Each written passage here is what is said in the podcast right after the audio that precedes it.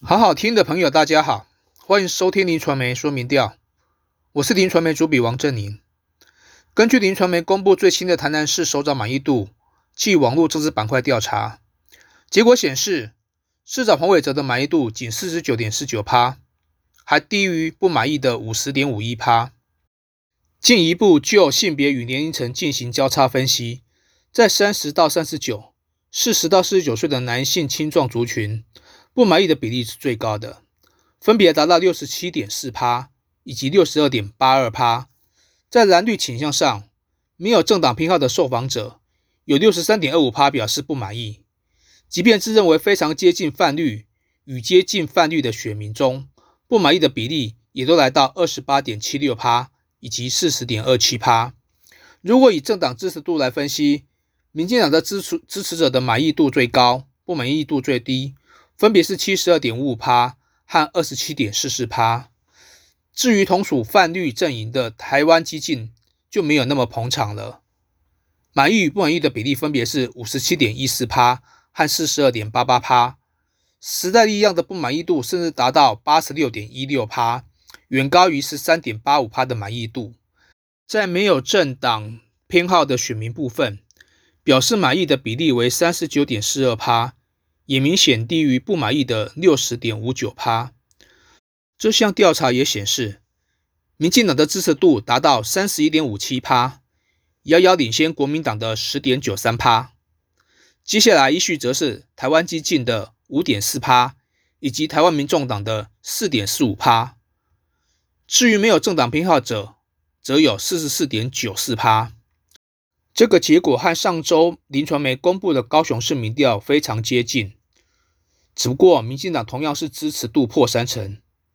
同样是国民党的三倍，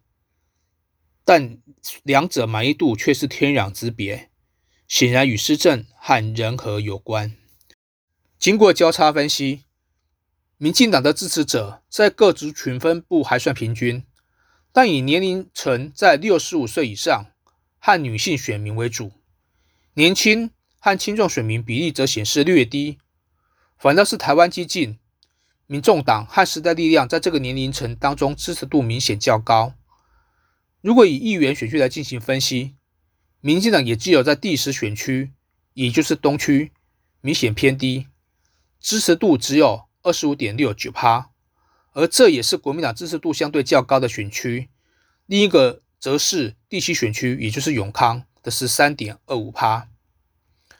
如果就蓝绿倾向来进行交叉分析，自认为非常接近泛绿与接近泛绿的选民，分别有七十八点零五趴与五十五点三八趴表态支持民进党，支持台湾激进的比例则达到十四点五一趴与七点六六趴。自认为接近泛蓝与非常接近泛蓝的受访者当中，支持国民党的比例为五十二点一趴。和八十一点九四趴，其中接近泛蓝以及没有政党偏好的选民有六点一七趴和七点七四趴表示支持民众党。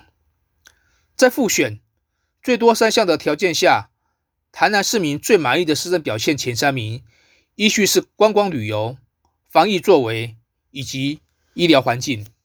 分别得到五十七点二八趴、三十七点五八趴。以及二十二点三九趴的肯定。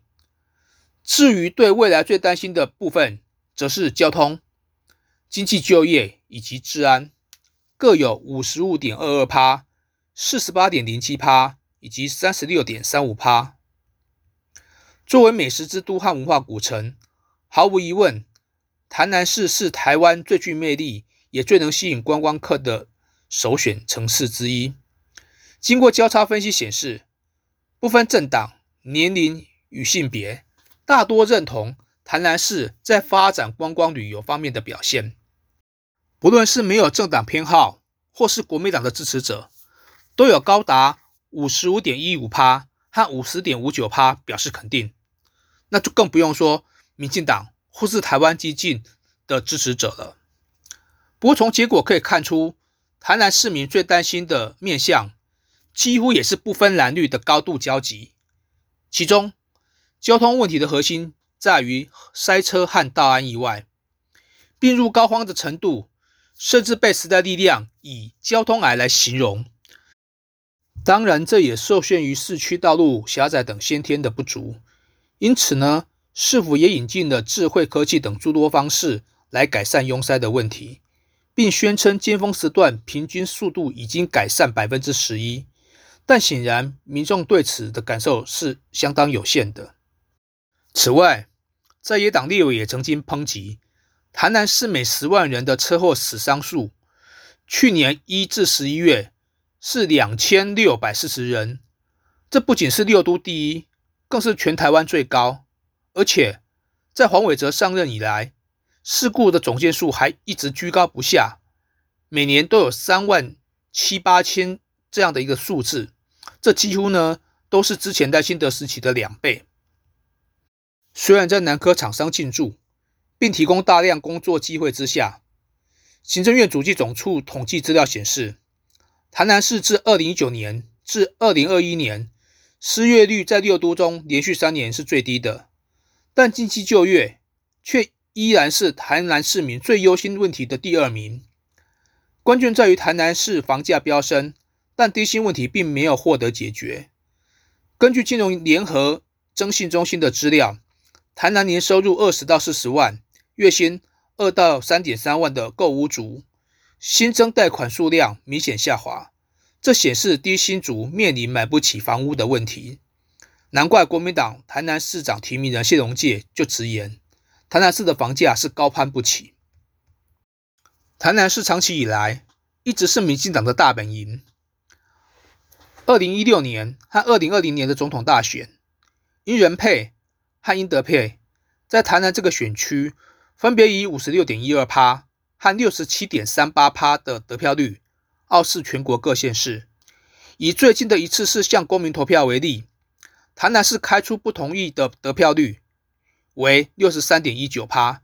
这也是全国最高。连加上不同意与同意票数差距最大的高雄市。靠着这两大票仓，南票北送，让民进党在公投这一役中又狂胜国民党。在这个绝地三尺还是绿色的地方，民进党提西瓜都会当选的县市，